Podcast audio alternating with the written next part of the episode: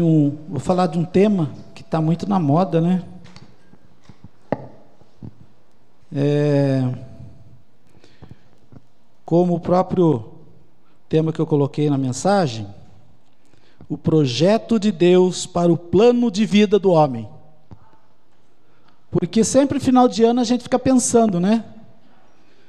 A gente começa a pensar tudo que nós tivemos nesse ano. Começamos a agradecer a Deus, isso é maravilhoso. É, e nós temos muito que agradecer. E eu creio muito, irmãos, que Deus sempre está nas coisas que a gente planeja de acordo com a sua vontade. E eu achei interessante que eu estava preparando essa mensagem. Essa mensagem eu preguei há três anos atrás. Três. Três anos atrás, aqui mesmo na sede. E, e eu estava pesquisando, eu, eu, descobri que, achei interessante, ó, como trabalhar o projeto de vida na escola.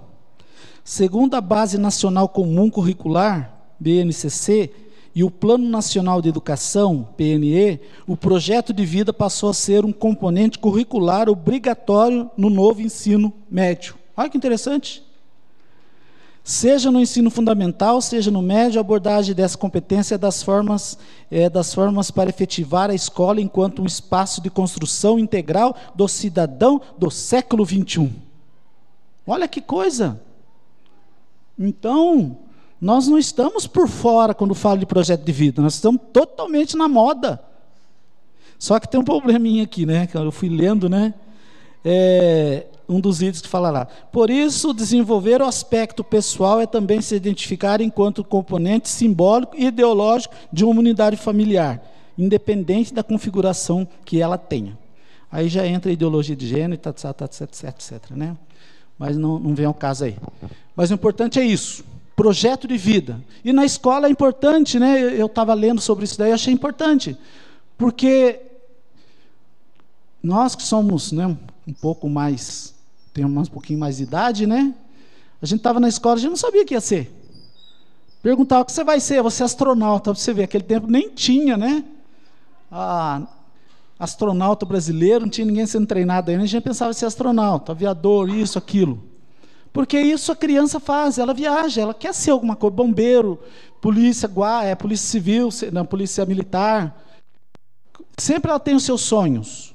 Só que ela não tinha diretriz para os jovens. Hoje eles estão preocupados com isso. E na igreja, gente, quando eu falo assim de projeto de vida, é, é muito importante. Porque você precisa sonhar. Você precisa projetar. Você precisa desejar. Tem um comercial que passa na televisão que eu achei muito interessante, nem sei quem que fez esse comercial. Um senhor já idoso. Ele fala que o ano que vem ele quer fazer isso, quer fazer faculdade, quer, quer montar não sei o quê, quer. Eu, eu parei para ver, eu falei, gente, aí apareceu ele se formando em alguma coisa. Eu falei, hoje eu estava vindo para cá, eu falei, eu estou com 58 anos, expectativa de vida de mais uns 30 anos para frente, né? por aí? Pô, dá para fazer muita coisa. Dá para fazer faculdade. Dá para eu fazer, né, montar um negócio, ser missionário, seja o que eu quiser fazer. De acordo com a vontade de Deus, eu posso fazer. Porque a idade não limita os seus sonhos. A, a, a, idade, ela não é nenhum empecilho para você sonhar. É claro que tem limitação física. Mas da, da cabeça não, do sonho não. E tem coisas que você pode pôr em prática. Você pode ser o, o vovô lá da faculdade, você pode montar um negócio, né? Depois de uma certa idade você pode fazer isso. Você pode, tem muita coisa que você pode fazer ainda. E ser, como diz lá no comercial, né? E ser o mesário da lá da votação, né, da, da eleição. Falei, gente do céu, só falta isso? Falei, não, eu não quero, não, não quero ser mesário. Eu acho muito bom quem seja, eu não quero ser mesário, não. Mas vamos lá. Olha que interessante. Eu fui pesquisar, né? Como eu sempre falo, eu sou professor, né? eu gosto de aprender, então eu vou pesquisar. O que, que é projeto? Vem da palavra latina projetum, do verbo latim proicere, antes de uma ação. que por sua vez vem de pró, que denota, denota pre, precedência, algo que vem antes de qualquer outra coisa no tempo. Portanto, a palavra projeto, na verdade, significa originalmente antes de uma ação. Então, projeto é alguma coisa que nasce bem antes de qualquer plano, planejamento. Isso é importante a gente saber. E o que é planejamento ou plano? É uma palavra que vem do latim planos, que significa achatado, nivelado, que resultou da nossa palavra plano, e que significa ato e efeito de planejar, criar um plano para otimizar o alcance de um determinado objetivo. Aí, os dois estão relacionados. Então, o projeto é de Deus, o plano é do homem. Olha que maravilha, que Deus pode antever, Deus pode prever, Deus pode fazer uma ação antes de nós pensarmos. Ele pode já preparar alguma coisa para nós. E aqui na a passagem que nós vamos ler é Provérbios, duas passagens de Provérbios. Provérbios 16, 1 ao 3. Olha que, que maravilha, gente. As pessoas podem fazer seus planos, porém é o Senhor quem dá a última palavra. Você pode pensar em tudo que tudo que faz é certo, mas o Senhor julga as suas intenções. Peça a Deus, olha, eu fiquei, achei maravilhoso essa parte aqui, ó. Peça a Deus que abençoe os seus planos, e eles darão certo, glória a Deus. Então você tem que apresentar todos os seus planos a Deus, para que ele dê certo, se for da vontade dele. É muito interessante isso, irmãos. Porque muitas vezes a gente faz certas coisas, planeja certas coisas, faz certas coisas que não dá certo. A gente quer fazer, é sonho. Só que a gente não pergunta para Deus, muitas vezes que tem medo de Deus falar não, ou espere. E a gente vai no embalo, vamos fazer. Monta um negócio. Não, esse negócio é honesto, esse negócio é bom, vai dar certo. Aí vai dar errado. Aí Deus mostra para você que Ele não queria que você fizesse naquele momento. É muito interessante isso. Que se, por que, que a gente vê certos negócios que dão certo? Que deslancha. E outros que têm tudo para dar certo, não dá certo. E Provérbios 16, 9 fala assim: a pessoa faz seus planos, mas quem dirige a sua vida é Deus, o Senhor. Não tem como escapar, irmãos. Você pode querer tudo, mas se você não colocar Deus, não colocar o Espírito Santo, não colocar Jesus nos seus planos, no seu negócio, não dá certo. E muitas vezes os planos dão até certo financeiramente, prospera e a pessoa se afasta de Deus. Eu já vi muito disso. Já vi pessoas desempregadas, vêm para a igreja tudo quebrada. Deus cura, Jesus cura, liberta, dá um emprego, dá um negócio, a pessoa vira empresário e não tá, nunca mais apareceu na igreja, nunca mais teve tempo para Deus. Quantas pessoas passaram por isso? Por isso que é melhor você estar alinhado com Deus, alinhado com os projetos de Deus, para que tudo vá bem. Não tem como ser diferente. Todos os nossos projetos e planos pessoais devem ser baseados em um projeto mor, ou seja, a vontade de Deus. Tudo. E a palavra de Deus frisa bem isso. Como que você pode falar que amanhã você vai fazer isso, vai fazer aquilo? Não tem como. Você garantir que você vai estar vivo. Não tem como garantir que eu vou estar vivo até o final do culto. Quem garante? Ninguém. Sempre você tem que colocar no seu coração, se Deus assim permitir, se Deus quiser, eu vou. Minha vontade é essa, mas se Deus não quiser, eu não vou. Eu sempre falei isso. Que nós temos que ser dirigidos pelo Espírito Santo em tudo. Até quando você vai andar pela cidade, você vai vir para a igreja, às vezes você sente que não é para ir por ali, é para ir para outro lugar. Vai. O Espírito Santo dirige você até nesses detalhes. A Renata tem uma coisa muito interessante, né? eu não consigo fazer isso, mas ela consegue. Ela tem uma parceria com o Espírito Santo que eu acho interessante. Ela vai para a cidade, aí eu já deixo ela ir dirigindo, e ela fala assim: querido Espírito Santo, eu preciso de uma vaga em tal lugar. Olha, vai vendo. Quem, quem escuta parece que é piada, né? E às vezes chega lá, a vaga está bem na frente de onde ela vai. E a gente sabe que aqui é difícil encontrar vaga, né? Tem lugar que é impossível. E sempre, na maioria, grande maioria das vezes, o Espírito Santo prepara uma vaga para ela e acontece isso. É confiança. Ela sabe que o Espírito Santo vai fazer aquilo por ela. Pô, mas é cada detalhe. Gente, é para quem crê, né? Eu falo, eu não tenho fé para isso. Né? Para vaga, não, para outras coisas eu tenho. Mas ela confiou em Deus para isso. Eu já tenho confiança assim. Eu, eu, eu sempre, quando estou dirigindo, o Espírito Santo manda mudar de faixa, eu mudo. Já escapei de muitos acidentes por causa disso. Desviar do trânsito, alguma coisa assim. Deus já deu muito livramento, exatamente porque o Espírito Santo, ele, ele toca. Aquela mulher para mulher é intuição, para homem é o Espírito Santo, né? Porque homem é ruim de intuição, né? Nesse sentido. É, o principal projeto de Deus para todos os seres humanos, ou a gente chama de Missio Dei, Missio Dei. Está lá em João 3,16. Porque Deus tanto amou o mundo que deu seu Filho unigênito para que todo aquele que nele crê não pereça, mas tenha vida eterna. Esse é o plano maior de Deus para todo ser humano. Todos. Para vocês que já estão aqui salvos e para aqueles que ainda não conhecem Jesus. Esse é o plano de Deus. E, e, Romanos 10, 9, 10 fala assim também: Se você confessar com a sua boca que Jesus é o Senhor e crer em seu coração que Deus ressuscitou dentre os mortos, será salvo, pois com o coração se crê para a justiça e com a boca confessa para a salvação. E isso é para todo ser humano, de toda a face da terra, desde lá do de tempo de Adão até hoje, até a volta de Jesus, vai valer essa palavra aqui. Jesus morreu, e se você confessar que Ele é o Senhor, você está salvo. Não é só Salvador, não, irmão. Tem gente que confessa Jesus como Salvador, mas não como Senhor. Salvador Ele salvou, mas Senhor Ele controla a sua vida. Cada detalhe, cada passo, tudo que você faz no, seu dia a dia. Então tem que confessar como Senhor.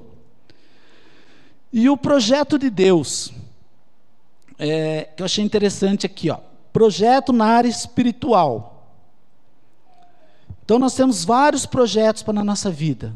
Eu enumerei três aqui que eu achei muito interessante. Que é o projeto na área espiritual, pessoal, né? Projeto na área familiar, que é para a família.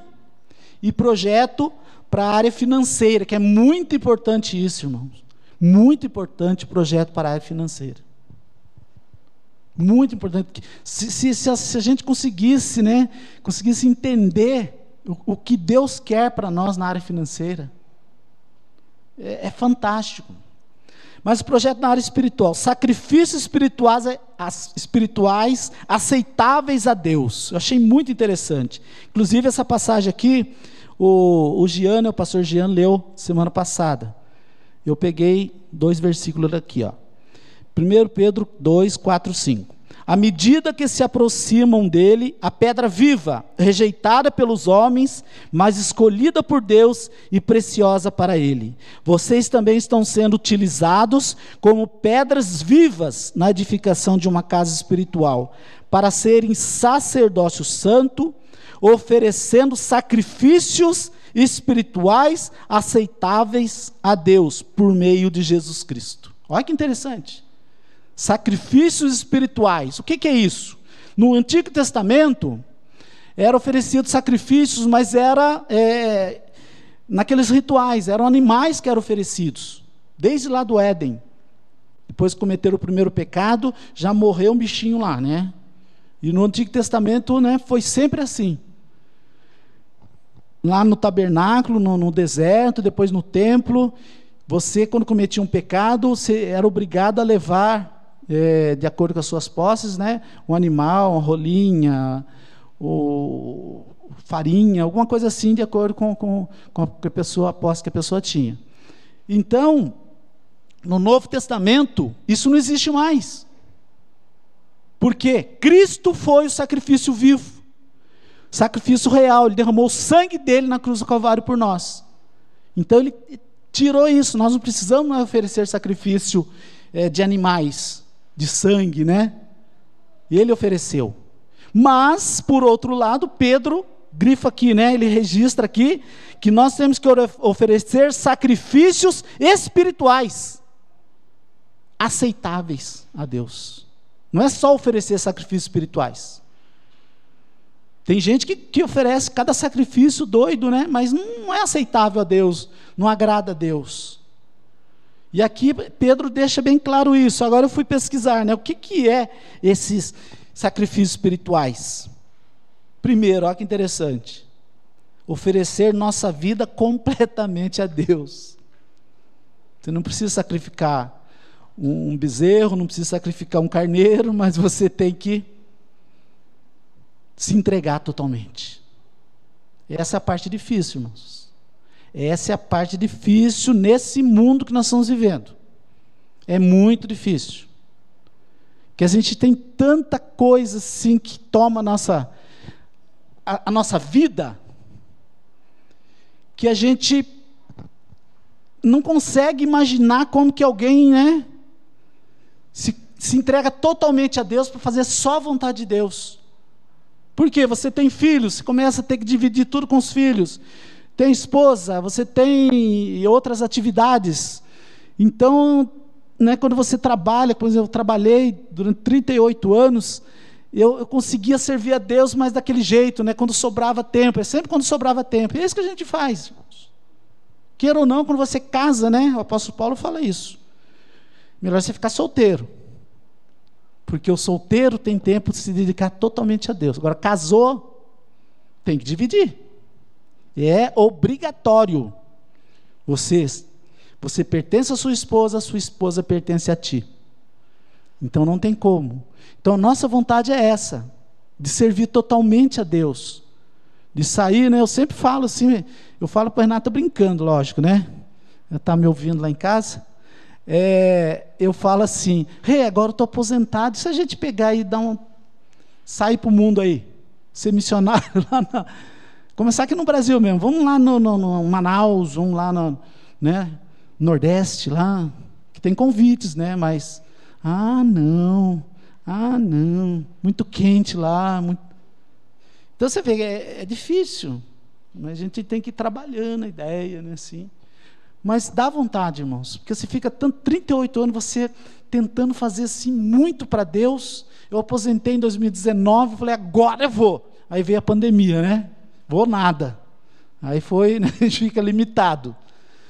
Agora, esperar passar essa fase para dedicar mais tempo à obra de Deus, irmãos. Porque é maravilhoso. Não tem coisa melhor do que você servir a Deus, se sentir útil para o, útil para o reino de Deus. É maravilhoso isso. Porque nós fomos escolhidos, nós somos chamados para dar frutos. Não importa o tipo de fruto. Pode ser uma pitanga, pode ser uma jaca, pode ser o que tamanho for. Mas tem que dar fruto. Ah, mas eu não posso ser um pastor, não seja. Mas você pode falar de Jesus, quando nós vamos ver aqui. Isso ninguém é impedido, principalmente no Brasil. É, Primeiro, é, Romanos 12, 1, muito conhecido. Portanto, meus irmãos, por causa da grande misericórdia divina, peço que vocês se ofereçam completamente a Deus. Olha só, completamente a Deus, como um sacrifício vivo, dedicado ao seu serviço e agradável a Ele. Essa é a verdadeira adoração que vocês devem oferecer a Deus. É isso, irmãos. Uma vez a gente estava falando isso daí, um, um, tempo atrás, né, uma, um tempo atrás, uns bons 20 anos atrás, que pegou uma moda de você oferecer o dízimo do seu tempo para Deus. Era interessante, eu gostei, porque teve 24 horas, dá duas horas e pouco, né? Difícil, né? Hoje não dá. Olha só. E nós fazíamos isso. Duas horas e pouco de dedicação a só uma devocional, só lendo a palavra de Deus, só orando. Só que aí você vai diminuindo esse tempo. 10%, 9%, 5%. Aí fica o soborô para Deus, né? Quando dá tempo, você faz. Se não der tempo, não faz. Mas aqui está falando, ó, Essa é a verdadeira adoração que vocês devem oferecer a Deus. Dedicar o seu serviço. É, aqui. Ofereça completa, completamente a Deus como um sacrifício vivo. Olha que maravilhoso, irmãos. Porque o, o que era oferecido no Antigo Testamento era sacrifício morto. Percebe a, a inversão? Era sacrifício morto. Jesus foi sacrifício vivo. Porque ele morreu na cruz, mas ressuscitou. E nós temos essa oportunidade hoje de oferecer um sacrifício vivo. Um sacrifício assim agradável, que você está feliz em fazer a obra de Deus. Que você está, né, cansado, você, como é a vida dos professores, né, quem é professor que sabe, que professor, além de não receber, né? Professor, não, eu digo na, na, na, igreja, né? na obra de Deus. Além de você não receber nada, você ainda tira dinheiro para fazer a obra. E sai feliz. Põe gasolina, vai onde for preciso, né? E fica feliz em poder fazer sacrifício vivo. É maravilhoso. E outro que, que aparece aqui Oferecer sacrifício de louvor.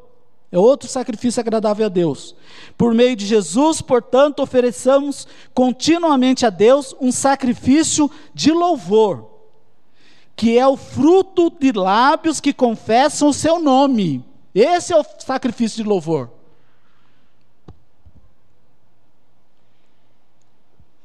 Sacrifício de louvor não é a gente adorar e louvar aqui, não.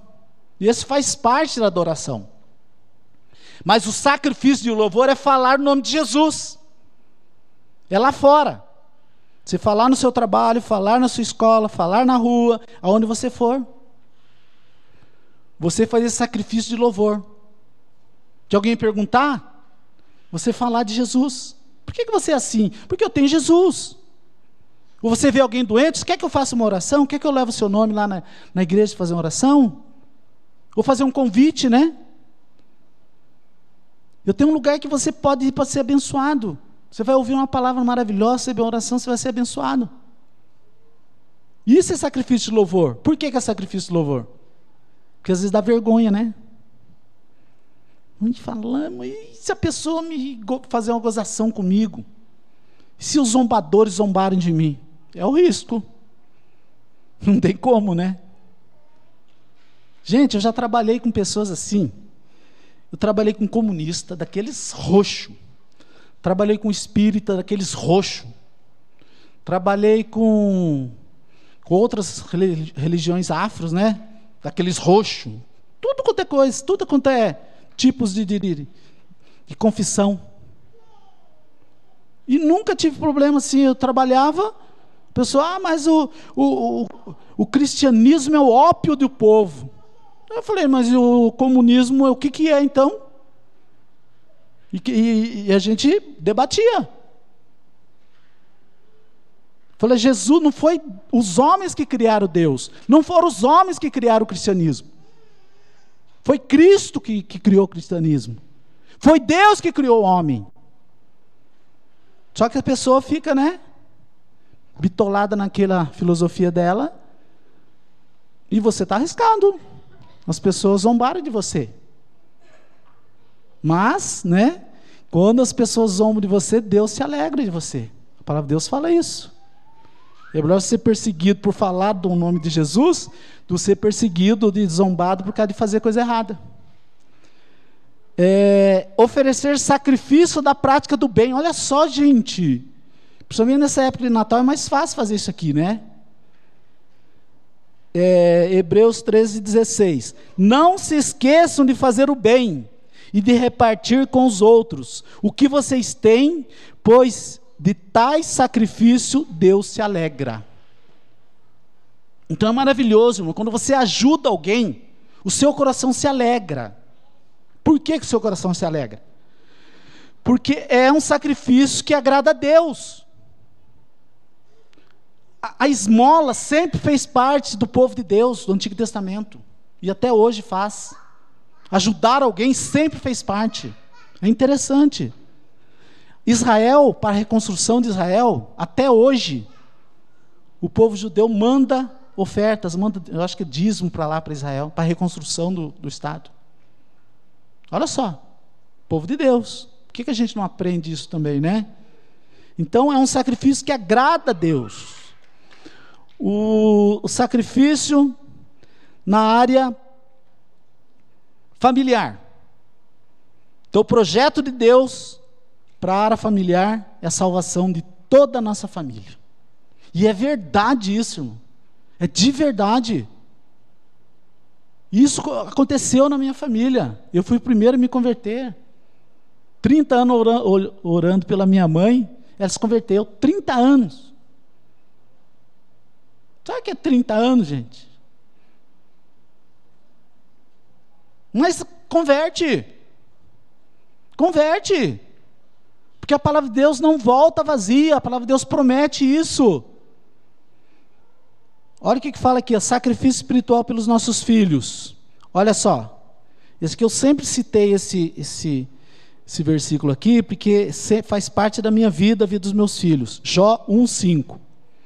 Quando terminava uma rodada de banquetes, Jó se levantava de madrugada e oferecia sacrifício em favor de cada um de seus filhos para purificá-los. Jó sempre fazia isso porque pensava que um de seus filhos poderia ter pecado, oferecendo, ofendendo a Deus em pensamento. Olha só. Faz muitos anos, irmãos, que eu li essa passagem de Jó e coloquei em prática na minha vida. De fazer sacrifício em favor de cada um dos meus filhos ou acordar de madrugada, buscar a Deus por eles. E um outro sacrifício que eu fazia, faz muito tempo que eu faço, já falei aqui, é oferta financeira, sacrifício. Eu dava todo final de ano, esse ano também vai ser assim, agora vai ser no projeto de vida, depois eu vou falar. Eu tiro, né? Fio a mão no bolso, arranco uma oferta daquelas que é sacrifício, Sempre foi assim. E põe no envelope. Faço projeto de vida para mim, para minha esposa, projeto de vida dos meus filhos. Inclui né, a família dele, família lá do Abre Curitiba, família da Ju. E olha, é benção, é benção, é benção, é benção. Os meus filhos estão todos na presença de Deus. Os meus netos estão todos na presença de Deus. A minha família, minha mãe, meus irmãos, tudo na presença de Deus. Não é o dinheiro que faz isso, é o sacrifício, é a gratidão que você tem a Deus. Não tem preço que pague, irmãos. Não foi fácil, não. Foi muita lágrima, muito sacrifício, muita oração. O irmão Marcos já, já acompanhou a parte, o irmão Vicente sabe do sacrifício que foi. Mas vale a pena. Que no final, Deus prevalece sobre qualquer mal. É, promessa de Deus para a salvação da família. Atos 16, 31, 33. Gosto muito dessa passagem. E eles responderam, Paulo e Silas no caso, né? Creia no Senhor Jesus, serão salvos você e os de sua casa. E pegaram, pregaram a palavra de Deus, e ele e todos de sua casa, na mesma hora da noite, o carcereiro lavou as feridas deles, e em seguida eles e todos os seus foram batizados. Promessa, irmãos. Já ouvi alguém falar, nesse daqui não funciona, não.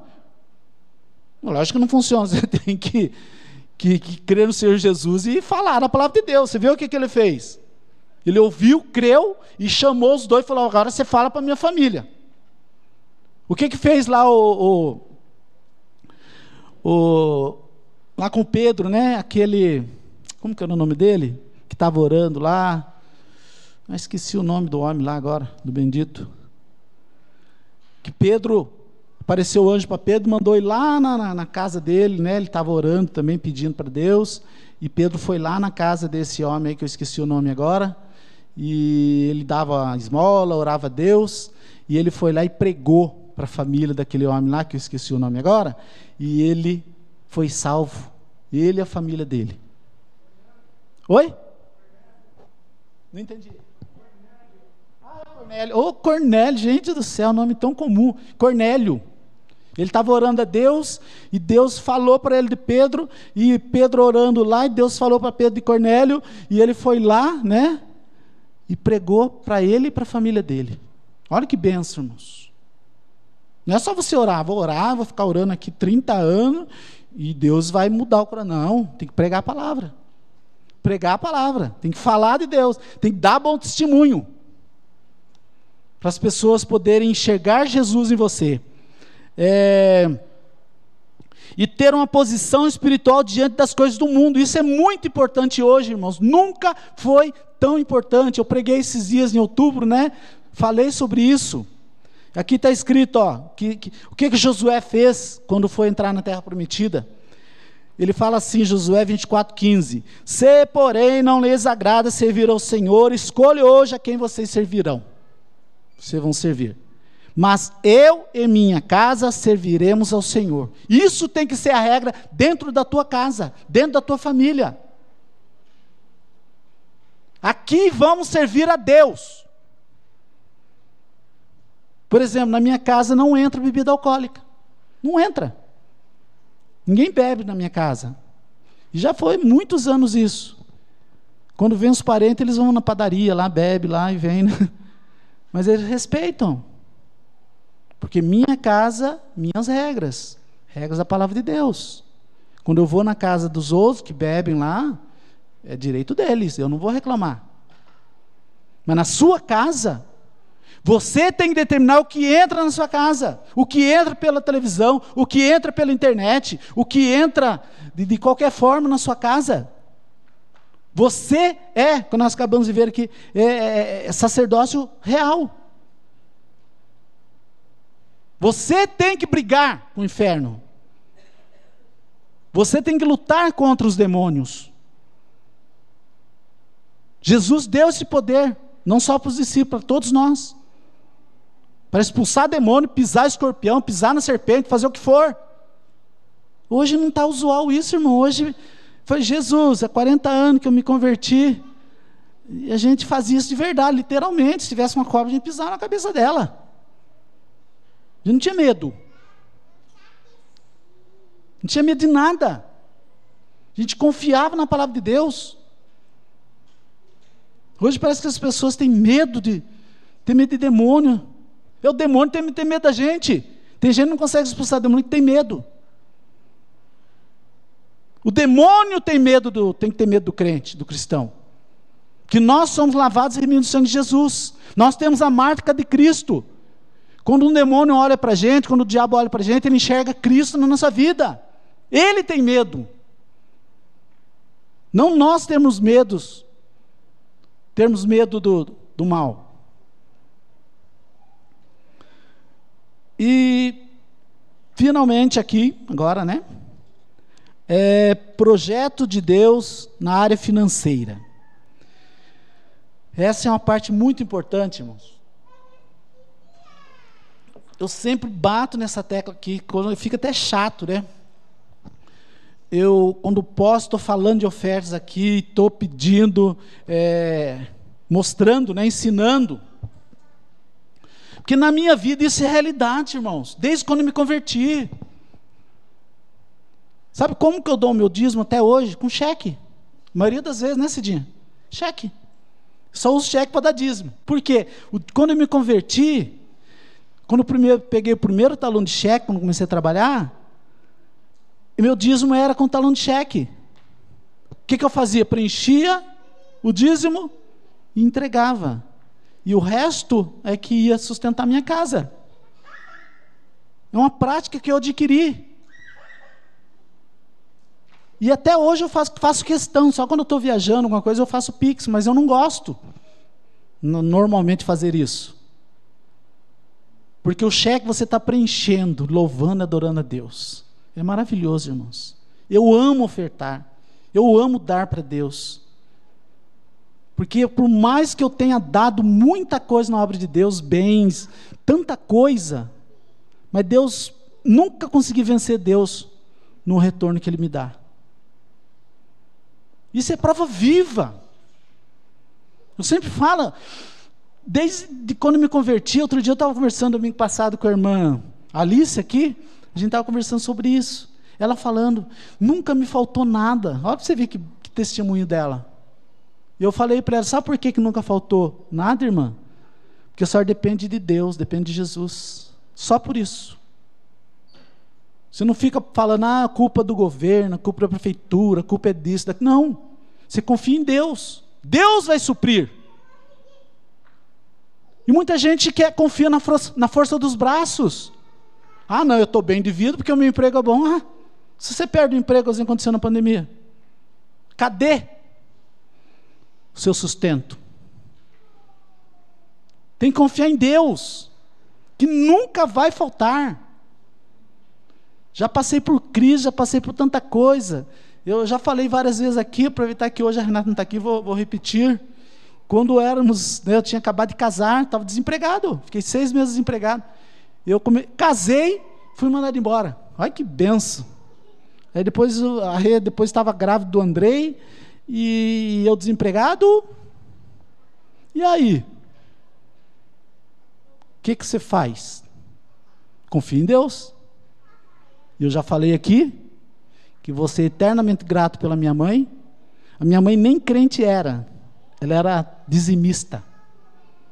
Nem crente era, nem tinha aceitado Jesus. Ela recebia aquele dinheirinho né, da, da aposentadoria lá, do meu pai. E sabe o que aconteceu? Sobrava dinheirinho para ela me emprestar. Vocês percebem o milagre? Da multiplicação. Vocês percebem como que Deus faz os milagres? Não é milhões e bilhões de dólares, de, de, de reais, não. As bênçãos de Deus muitas vezes são pequenininhas, várias bênçãos pequenas que vai levar você no, a um dia receber uma grande bênção. Não é foi isso que Jesus falou? Que não, não soube administrar o pouco, como que eu vou te dar bastante coisa? Jesus fala isso, irmãos. Você não sabe administrar o pouquinho, agradecer a Deus pelo pouquinho? Como que Deus vai te dar bastante para você agradecer? Não aconteceu isso no deserto, no maná? Deus não falou, ó, junta o maná só para hoje, amanhã vai cair de novo. O que, que as pessoas faziam? Juntavam um monte de lata lá, um monte de vasilha, enchia. Ah, não, vai que Deus não cumpre a sua promessa. O que acontecia? Juntava bicho naquele negócio ali. Porque não era para fazer isso. Era para confiar em Deus. Que no dia seguinte ia ter maná de novo. Só que aqueles que não confiavam em Deus, tinha, Deus mostrava ali para ele, ó. Não confiou em mim, está aí, ó, virou bicho comigo que você guardou. E hoje a gente faz isso, não faz? Não, mas Deus está demorando para me dar um emprego. E eu fiquei seis meses empregado e Deus abriu as portas, irmãos. E eu trabalhei 38 anos, aposentei, graças a Deus. E Deus me livrou da morte várias vezes lá na Petrobras. Várias vezes, não foi uma vez só não.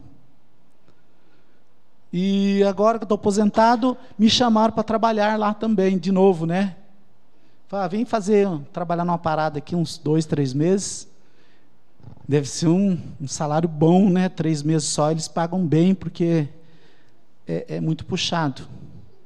E eu pensei assim comigo: pô, eu vou lá trabalhar três meses, ganho um dinheiro bom e vou investir em missões esse dinheiro. Não é ideia boa? Tem alguma coisa errada nisso? Não tem. Mas sabe o que o Espírito Santo falou para mim depois? Eu, eu fiz um voto com você que ia te guardar desde o dia que você entrasse lá até o dia que você aposentasse. Deus falou isso para mim. Eu te livrei da morte várias vezes, porque você confiou em mim. E por que, que você quer voltar lá agora? Olha só, gente.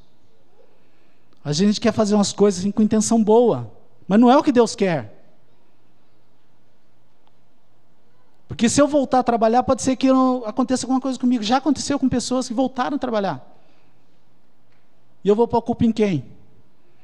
Ah, por que, que Deus não, não me guardou? Guardou sim, 38 anos. Foi, eu fui livre de vários acidentes, explosões e tudo que vários acidentes graves que tiveram lá dentro. Então hoje eu tenho planos, eu preciso de recursos para poder ajudar nas missões. O meu sonho não morreu ainda. Mas graças a Deus. Então, o que, que Deus faz? É, a orientação que Deus fala lá em Mateus, né? Deus, Jesus, Jesus fala assim, Mateus 6,33. Busque em primeiro, primeiro lugar o reino de Deus e a sua justiça. Primeira coisa que nós temos que fazer. Antes de tudo. Antes da, da, da, de ganhar dinheiro, antes de trabalhar de tudo, é buscar o reino de Deus e a sua justiça. É fazer a vontade de Deus tentar fazer o máximo para implantar o reino de Deus nessa terra. Tudo que você fizer, Deus se agrada nesse sentido. Oferecer nossas ofertas, dízimo e bens materiais. Olha que interessante, gente. Eu, eu achei lindo. Eu fico tão encantado, gente. Desculpe a minha. Né? Eu fico muito, muito maravilhado, muito emocionado quando eu leio certas passagens que Deus que Deus deixa para gente com relação a essa área. Esse, ó, Filipenses 4, 18, 19. Olha só, olha só o que Deus fala para gente, que Paulo fala através de Filipenses. Recebi tudo, e o que tenho é mais que suficiente, Paulo falando. Estou amplamente suprido, agora que recebi de Epafrodito os donativos ou as ofertas que vocês enviaram. Olha só, vai vendo. Elas são uma oferta de aroma suave um sacrifício aceitável e agradável a Deus. O meu Deus superará todas as necessidades de vocês de acordo com suas gloriosas riquezas em Cristo Jesus. Do que, que ele está falando aqui, irmãos? Eu estou sem dinheiro aqui, né? Eu dei, dei oferta com cartão, mas está falando de dinheiro. Sabe aquela nota que você usa para comprar tudo aí? É isso aqui que está falando. Aroma suave é como se pegasse uma nota daquela, ó, Deus fizesse assim, ó, um aroma suave. Uma nota de 100, uma nota de 50, uma nota de 10? Não. Lógico que no papel não. Mas é a parte espiritual. A oferta, irmãos, ela, quando sai do seu bolso, é um dinheiro, uma nota. Mas quando você coloca na salva, quando investe no reino de Deus, ela é uma semente. Ela vira essa oferta agradável, um aroma suave. Eu não tinha visto aqui, nunca tinha visto. Aroma, eu, eu fiquei encantado de saber que as minhas ofertas são um aroma agradável a Deus, suave, que chega no céu. E assim, quando eu li isso daqui, me, me incentivou a ofertar mais ainda para o reino de Deus. Porque porque o dinheiro que eu tenho é dele. O que eu recebo é dele, não é meu. Eu só administro. Porque quando Jesus voltar ou quando eu morrer, eu não vou levar nada. Mas tudo que eu invisto, cada um real no reino de Deus, são almas que estão sendo salvas. Isso são pedrinhas que, que, que é colocado na minha coroa lá no céu. As ofertas missionárias que eu mando para todo lugar aí, pra, já mandei para a África, mando né, portas abertas e tudo, são, são aromas agradáveis a Deus. Como no Antigo Testamento, quando eles ofereciam aqueles sacrifícios lá, que chegava até o céu, a palavra de Deus fala, né? Queimava aquela gordura e o aroma chegava até o céu. É isso que acontece com as nossas ofertas, irmãos. Só que é difícil o povo aceitar isso. O diabo investiu tanto contra a oferta, tanto contra o dízimo, que até o povo de Deus duvida de palavras com relação ao que nós acabamos de ler. Duvida.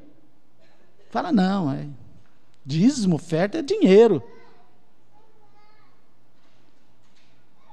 Alguém fala assim, ah, mas não, no Testamento não tem dízimo, mas tá bom, não deu dízimo. Você quer trocar? Eu acho o dízimo mais fácil de dar do que tudo. Que a palavra de Deus fala que é tudo. É tudo dele. E aí, você quer dar só 10% ou quer dar 100%? A palavra de Deus é bem clara. A lei da semeadura, ó, é, 2 Coríntios 9, 6 e 8. Lembre-se disso: quem planta pouco, colhe pouco. Quem planta muito, colhe muito. E cada um dê sua oferta conforme resolveu no seu coração, não com tristeza nem com obrigação, pois Deus ama quem dá com alegria. E Deus pode dar muito mais do que você precisam para que tenham sempre tudo e necessitam mais do que necessário para fazer todo tipo de boa obra. Então, como eu falei aqui, irmãos, por que, que você quer ter um emprego melhor? Por que, que você quer receber uma promoção? Tem que ter objetivo, tem que ter um plano, tem que ter projeto. E em primeiro lugar o reino de Deus. Então, até isso, a sua promoção, um emprego melhor, tem que ser para a honra e glória de Jesus. Fala, Senhor, eu com um emprego melhor vou poder ofertar mais para a tua obra, vou poder ganhar mais almas.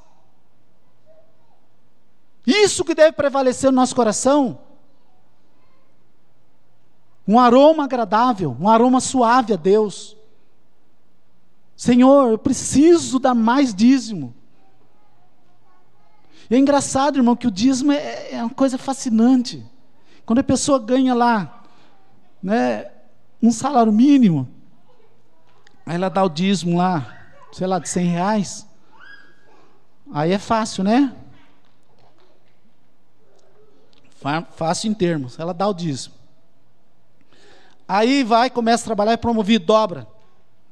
Ganha dois mil, aí o salário, o dízimo é 200. Puxa vida, 200, caramba. Quanta coisa podia fazer com 200, né? Aí ela continua dando dízimo, continua buscando a Deus. Aí vai para 3 mil, 5 mil. Aí o, o dízimo vai ser 500. Caramba, não, 500 não dá, meu. Puxa, muita coisa, né? Olha quanta coisa eu podia fazer com esse 500, podia pagar isso, pagar aquilo, podia viajar, podia ir para Ubatuba, podia para...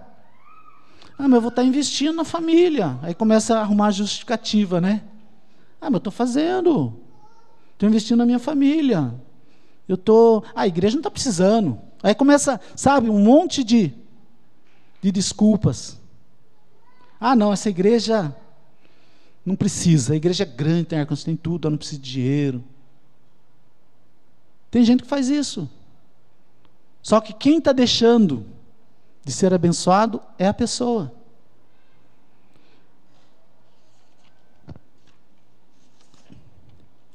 O objetivo de Deus para a nossa prosperidade. Olha só o que ele fala aqui, ó. 2 Coríntios 9, 11 e 12. Foi o que eu acabei de falar, né? Ele fará com que elas cresçam e deem um grande colheita como resultado da generosidade de vocês. Ele fará com que vocês sejam sempre ricos para que possam dar com generosidade. Foi o que eu acabei de falar. Ele vai abençoar a sua vida para que você possa abençoar a igreja, abençoar outras pessoas, abençoar, abençoar o reino de Deus. É, é assim que funciona, irmãos. Então, o nosso projeto de vida, os projetos tem que ser baseado no, no que Deus quer. Como eu falei aqui, o projeto de vida para nossa nossa área espiritual, que é nós nos entregarmos a Ele com sacrifício vivo. Então, quando você for fazer o projeto de vida, esse projeto de vida aqui que, que eu falo que faz muitos anos que eu faço. Esse ano eu já fiz um projeto de vida lá em Curitiba, já deixei lá. É que eu não gosto de falar, porque a Renata puxa minha orelha. Nós já recebemos tantas bênçãos, irmãos, financeira, por causa de projeto de vida. É muita, muita, muita bênção, é muita, muita sem tamanho. É muita sem tamanho. Porque é, é, tudo sem intenção, tudo sem pretensão, sabe? A gente ofertando a Deus, pedindo a bênção de Deus, e Deus sempre deu mais do que nós precisamos, sempre Deus, sempre deu. Milagres e milagres financeiros, se eu ficasse aqui falando, eu ia ficar até amanhã falando. Milagres assim de, de dívidas que é perdoada, de coisas assim, dinheiro que, que, que, que vem, que a gente não espera. E vai, irmãos mas Deus sempre esteve abençoando dessa forma. Então, quando veio esse projeto de vida, fiquei muito feliz. Apesar de eu ter feito lá em Curitiba, é, Esse aqui achei muito lindo. Porque todo o projeto de vida, como que a gente tem feito, né? Faz muito tempo que a gente fez, a gente faz. O que que nós precisamos para o ano que vem? O que que nós queremos? Qual é o nosso sonho para o ano que vem? Ah, que é isso, que é um neném, que é um cura, que é uma casa, uma reforma da casa, troca do carro. Olha essas coisas. Pô, mas para que troca do carro? Gente, se você quer trocar seu carro, põe lá no projeto de vida e põe para orar. Ah, mas é eu que tenho que fazer. Não, Deus vai preparar alguma coisa. Que esse carro que eu tenho aí agora foi um milagre também. Foi bênção sim que Deus colocou uma pessoa lá na concessionária, que era de um crente de outra igreja lá, para abençoar a nossa vida. Olha só. Mas como assim? É, nós ganhamos acessórios que que a gente não teria direito. Então vocês percebem sim como que, que acontecem as coisas? Deus vai colocando certas coisas, Deus vai movimentando certas coisas, que depois você, puxa vida, Deus maravilhoso. Que Deus maravilhoso. Cura, libertação. Esse ano, por exemplo, Deus colocou no coração do Andrei um projeto da gente fazer uma campanha de oração no ano todo, de janeiro até agora em dezembro. Os pedidos de oração para a família, né? Nós fizemos os pedidos de oração. E, e um culto por mês. Um culto por mês na casa de alguém da família. Aqui, lá em Jacareí, lá em Curitiba. E agora, né, com o uso da, do celular, graças a Deus, né, usamos o Meet, ficou muito fácil. A gente fazendo culto à distância e tal. Mas é tanta bênção que nós recebemos. Bênção espirituais, bênção de cura, bênção de bênção, bênção de. É muita bênção, irmãos. Que não é só para nós. Não é só para nossa família. Deus não tem filho predileto. Mas Deus tem filhos que preferem buscá-lo. Isso é a diferença. É muito mais fácil você buscar a Deus para resolver os seus problemas do que você tentar resolver sozinho. É muito mais fácil. Você pedir oração, você está orando junto com os irmãos. É muito mais fácil a solução dos problemas. O Andrei fez o curso de, de homilética aqui, né, junto com outros aqui. O Andrei não conseguia falar em público, gente. E agora, nas mensagens, ele pregou várias vezes no culto da família. E pregou bem ainda. Pregou bem. Então, tudo isso é bênção. Cura e libertação que nós recebemos. Dia 11, que foi o dia da confraternização aqui, nós não viemos porque nós já tínhamos marcado uma confraternização de encerramento do ano. Para agradecer, foi um culto só de agradecimento. E para declarar todas as bênçãos que nós recebemos. É maravilhoso, gente. A gente não consegue, assim, é, agradecer tanto a Deus por tudo que Ele dá para gente. Mas, ó, joelho no chão, oração, acordar de madrugada. Dá trabalho servir a Deus.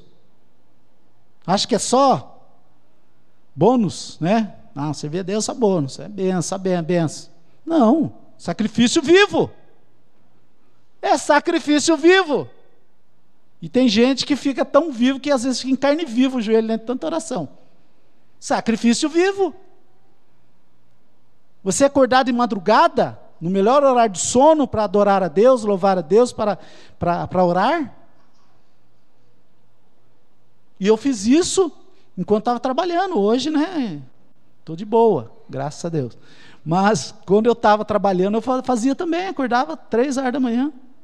Começava a orar. Eu falava assim, eu vou orar meia hora. Às vezes dava quatro horas, quatro e meia, às vezes empolgava, né? E outro dia tinha que acordar às seis horas da manhã.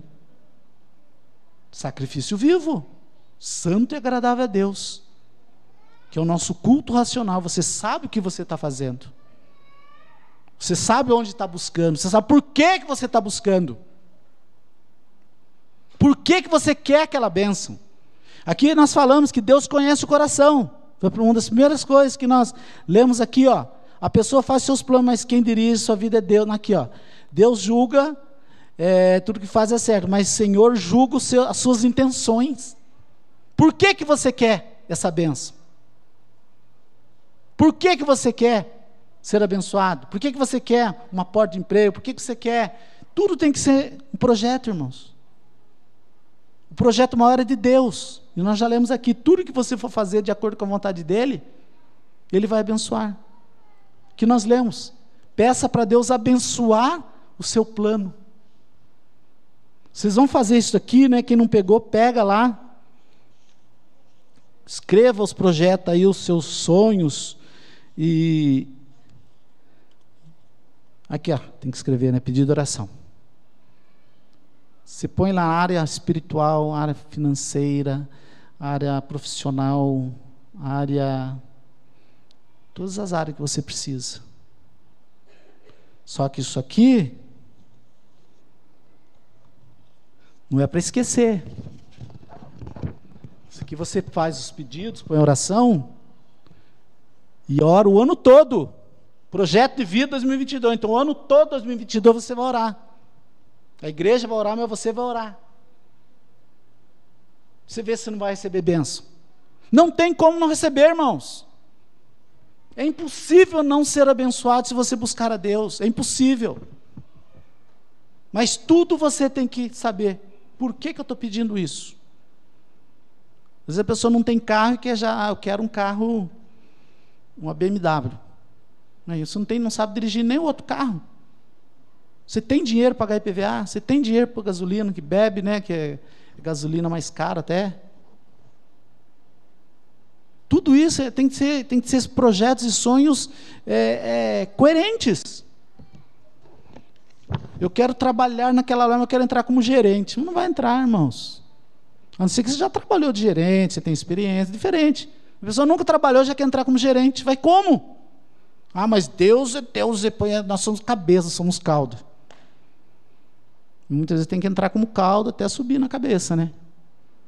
Vai entrar com cabeça para sair como caldo lá, né? É pior. Então tem que ser coerente. Não foi assim? Toda aquela história que nós vemos lá de Daniel, José, como que eles começaram? Começaram como governador do Egito? Não. Começou lá na casa do como escravo lá. Daniel não foi a mesma coisa? Então tudo tem que ter uma coerência. E não canse de orar, não canse de buscar a Deus. E a oferta é o que você sentir no coração. É, o que nós temos feito, eu e minha esposa, é sacrifício mesmo. Nós aprendemos isso e a gente tem feito sacrifício nas ofertas nossas de, de projeto de vida. E, e esse ano não vai ser diferente. Porque nós temos muito que agradecer a Deus, muito que agradecer. Não é pouco, não. Então, esse projeto de vida vai estar lá atrás, né? Ah, para encerrar aqui, ó. O ensino de Jesus sobre a boa administração. Qual de vocês, se quiser construir uma torre, primeiro não se assenta e calcula o preço, para ver se tem dinheiro suficiente para completá-la? Pois se lançar o alicerce e não for capaz de terminá-lo, todos que virem rirão dele, dizendo: Este homem começou a construir e não, fa não foi capaz de terminar. Está vendo? Planejamento. Aprenda a gastar o que você tem. Isso faz toda a diferença. Aprenda a dar graça pelo que você tem. Não vai comer semente. Não vai comer o seu dízimo, comer a sua oferta. Coma aquilo que Deus colocou na sua mão. Que eu tenho certeza que você vai ser muito abençoado. Se queremos alcançar êxito no nosso projeto de vida para 2022, devemos planejar e confiar nossos planos em conformidade com a soberania absoluta da vontade de Deus revelada em Sua palavra. Esse é o segredo, irmãos. Você quer ter um 2022 diferente? Faça alguma coisa diferente. Vamos dizer assim, entre aspas, surpreenda Deus. Impossível, né? Mas faz de conta. Surpreenda Deus. Deus vai achar que você vai ficar aí o ano todo sem orar, o ano todo sem ler a palavra de Deus, fala, vou surpreender a Deus. Eu vou ler mais, eu vou orar mais, vou jejuar mais, vou faz, dar mais oferta, vou fazer tudo diferente esse ano. E não desanime. Começa, não deu certo, replaneja. É uma coisa que a gente aprende. Replanejar, quem trabalha em empresa sabe disso. Você tem um projeto lá maior, tem um planejamento, deu alguma coisa errada, replaneja, começa de novo. Faz igual o, o, Google, né, lá o, o GPS, recalcula. Recalcula, replanejando, recalculando. E é assim que nós devemos fazer, não desanimar. Não achar que está tudo perdido. Tem gente que começa o ano perdido já. Mas não está perdido. Amém? Louvado seja Deus. É... Graças a Deus. Vamos orarmos. Senhor amado, muito obrigado, Pai, por essas palavras, Senhor. É uma palavra assim meio cansativa, meio chata de falar, mas eu tenho certeza, Senhor, que aquele que ouvir e entender a tua mensagem, Senhor, pode ser grandemente transformado, ter a sua vida transformada, ter os seus filhos abençoados, sua, sua, sua esposa, sua casa e tudo, Senhor, meu Deus, conforme a tua vontade, Pai. Coloque no coração de cada um esse desejo de fazer um 2022 diferente para a honra e glória do Senhor. Amém, Jesus. Louvado seja Deus.